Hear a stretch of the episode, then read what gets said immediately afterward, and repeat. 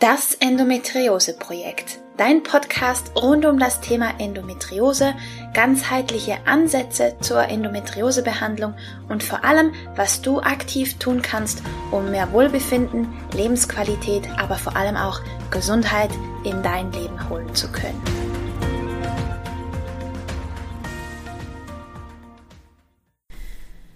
Hi und herzlich willkommen zu einer weiteren Folge von Das Endometriose Projekt. Ich freue mich riesig, dass du eingeschaltet hast. Ich bin Romina Skalko und ich bin ganzheitlicher Endometriose Coach und ich helfe Frauen dabei, mehr Lebensqualität und Wohlbefinden zurückzugewinnen mit ganzheitlichen Maßnahmen.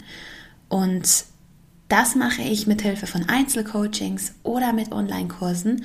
Und wenn dich das Ganze interessiert, dann schau gerne mal auf meiner Homepage vorbei. Die Infos dazu findest du in den Show Notes. Jetzt möchte ich aber auf das heutige Thema eingehen. Und zwar möchte ich dir Tipps mit auf den Weg geben, wie du besser Entscheidungen für dich treffen kannst. Denn wir Endometriose-Betroffene stehen doch mehr oder weniger regelmäßig vor ziemlich heftigen Entscheidungen. Soll ich Kinder kriegen? Ja oder nein? Soll ich mich operieren lassen? Ja oder nein? Soll ich die Medikamente absetzen? Ja oder nein? Soll ich diesen Therapieansatz ausprobieren? Ja oder nein? Du siehst, es kann weitreichende Konsequenzen haben. Und in unserer heutigen Zeit, wo wir vor so viele Möglichkeiten gestellt werden, fällt es uns zunehmend schwerer, entsprechende Entscheidungen zu fällen. Und auch die Schulmedizin macht es da nicht gerade einfacher, weil uns oftmals diese Entscheidungs- und Wahlmöglichkeit etwas abgesprochen wird. Nicht überall, wohl bemerkt, aber es ist wichtig, dass wir diese Möglichkeit zu entscheiden wählen und nutzen und Verantwortung für uns übernehmen, für uns und unsere Gesundheit. Und das macht Angst.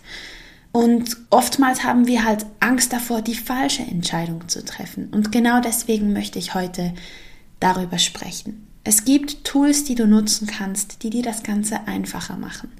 Und ganz wichtig, niemand, absolut niemand kann dir die Entscheidungen abnehmen und es sollte dir auch niemand diese Entscheidung abnehmen. Denn es ist dein Leben, dein Körper und deine Gesundheit.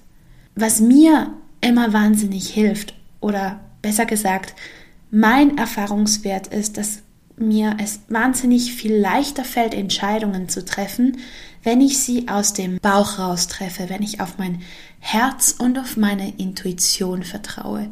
Denn in meinem Kopf sind oftmals, gerade bei solchen wichtigen Entscheidungen, sehr viele Ängste, die damit reinspielen und die mir so ein bisschen den Blick vernebeln.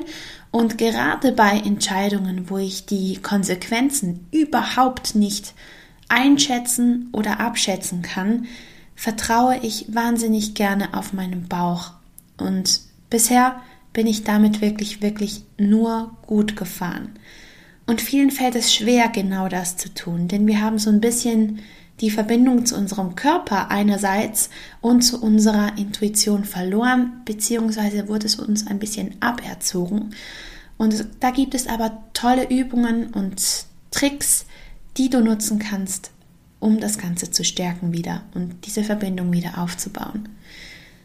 Eine sehr gute Möglichkeit ist zum Beispiel wieder bewusst zu atmen und dabei einfach mal eine Hand oder beide Hände aufs Herz zu legen.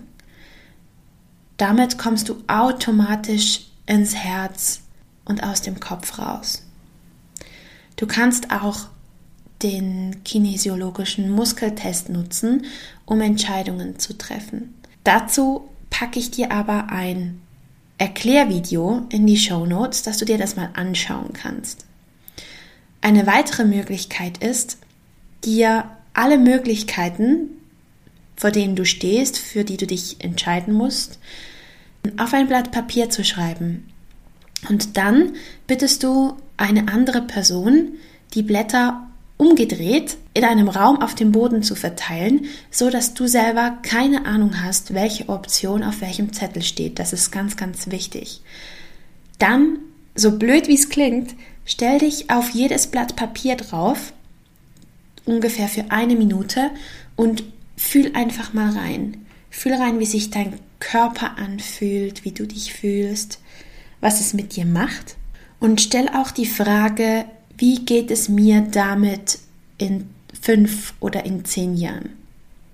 Denn oftmals schaukelt uns unser Verstand so eine vermeintliche Sicherheit vor und deswegen spüren wir die Tragweite und die Konsequenzen einer Entscheidung nicht unbedingt. Und deswegen ist es ganz wichtig und hilfreich, diesen Zukunftsaspekt mit reinzunehmen und nicht nur in die jetzige Entscheidung reinzufühlen, sondern eben auch, wie sich das Ganze auswirken wird auf dich und dein Leben in Zukunft. Und das machst du mit jeder Option, die da vor dir ausgelegt ist. Und das ist ganz spannend, da mal wieder ins Fühlen zu kommen. Und ich kann dir nur anraten, deiner inneren Stimme und deinem Körpergefühl wieder vertrauen zu lernen.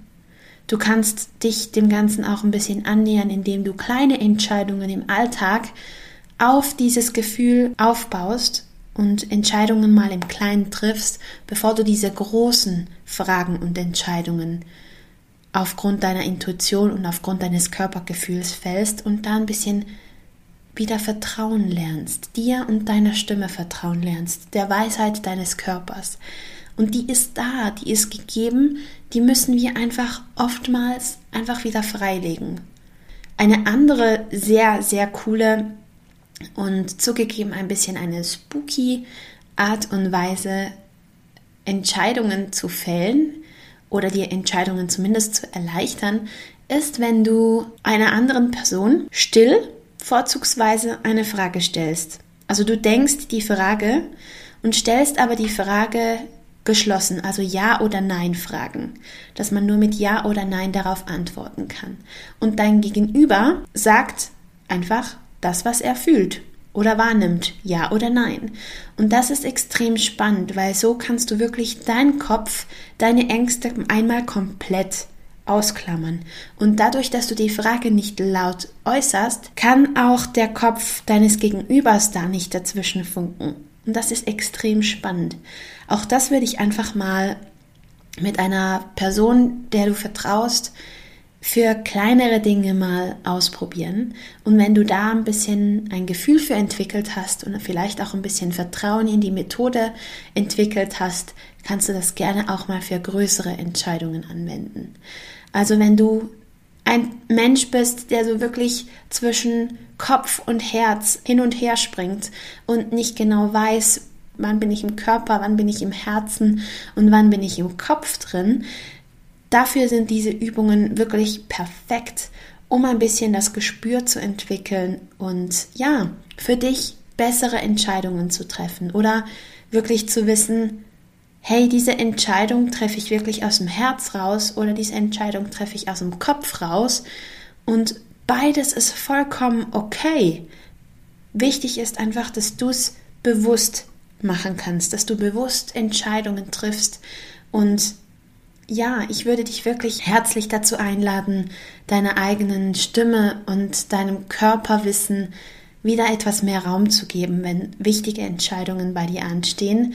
Denn wir haben nicht umsonst diesen eingebauten inneren Kompass und ich möchte ihn nicht mehr hergeben. Er hat mich in meinem Leben, auf meinem Lebensweg bisher so gesteuert, so gut gedient, ich würde nie wieder anders Entscheidungen treffen wollen. Und ja, deswegen wollte ich dich das wissen lassen und dir diese Tools mit auf den Weg geben. Und jetzt bin ich einfach nur extrem gespannt, was du davon hältst, ob du das vielleicht schon mal ausprobiert hast, ob du diese Art der Entscheidungsfindung kennst, wie du Entscheidungen für dich triffst, bei denen du unsicher bist oder bei denen einfach viel auf dem Spiel steht. Lass es mich gerne wissen. Und ansonsten freue ich mich wie immer auf dein Feedback. Lass mir gerne einen Kommentar da, schreib mir eine Mail an hallo@rominascalco.ch und freue ich mich, wenn du auch bei der nächsten Folge wieder einschaltest und mit dabei bist. Alles Liebe und einen wunderbaren Tag für dich.